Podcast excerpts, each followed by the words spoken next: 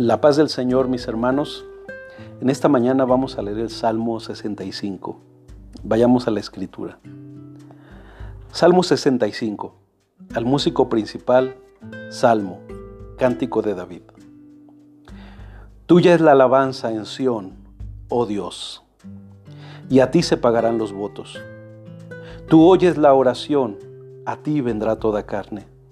Las iniquidades prevalecen contra mí mas nuestras rebeliones tú las perdonarás. Bienaventurado el que tú escogieres y atrajeres a ti, para que habite en tus atrios. Seremos saciados del bien de tu casa, de tu santo templo. Con tremendas cosas nos responderás, tú en justicia, oh Dios de nuestra salvación. Esperanza de todos los términos de la tierra y de los más remotos confines del mar. Tú, el que afirma los montes con su poder, ceñido de valentía, el que sosiega el estruendo de los mares, el estruendo de sus ondas y el alboroto de las naciones. Por tanto, los habitantes de los fines de la tierra temen de tus maravillas. Tú haces alegrar las salidas de la mañana y de la tarde. Visitas la tierra y la riegas. En gran manera la enriqueces con el río de Dios lleno de aguas, preparas el grano de ellos cuando así lo dispones. Haces que se empapen sus surcos, haces descender sus canales, las ablandas con lluvias, bendices sus renuevos. Tú coronas el año con tus bienes y tus nubes destilan grosura, destilan sobre los pastizales del desierto y los collados se ciñen de alegría. Se visten de manadas los llanos y los valles se cubren de grano.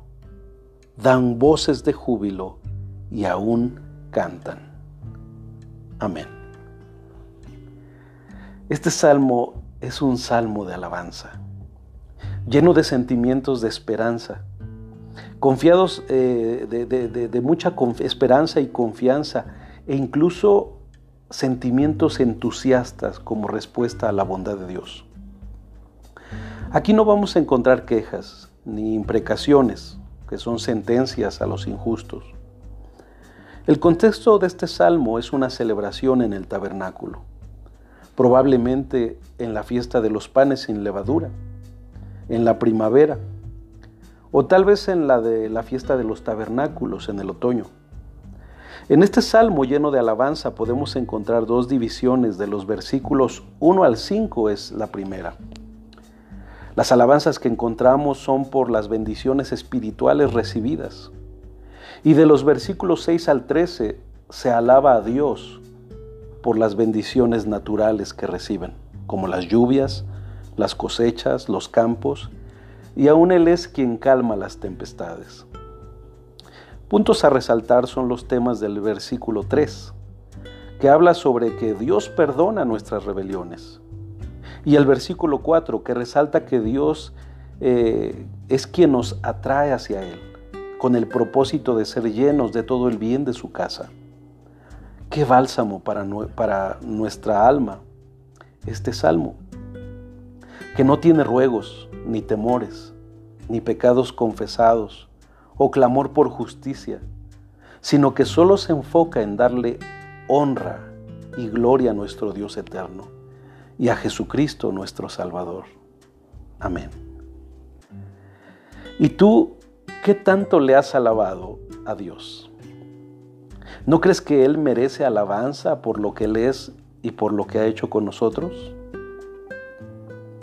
¿Crees que a veces no somos agradecidos con Dios de la bendición de las lluvias, el sol, las plantas, etcétera?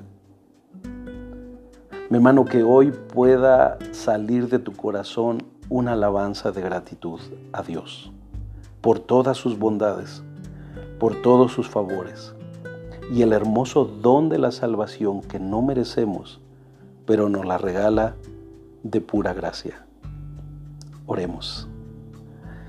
Señor, gracias porque después de varios salmos de, de clamor, de miedo, de muerte inclusive, Hoy nos dejas escuchar del el salmista este hermoso salmo, donde eres alabado y exaltado, donde reconocemos que cuando nos acercamos a ti, somos llenos de todo el bien de tu casa.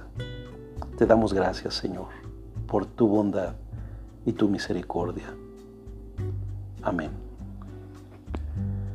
Excelente día, mis hermanos, hombres de integridad.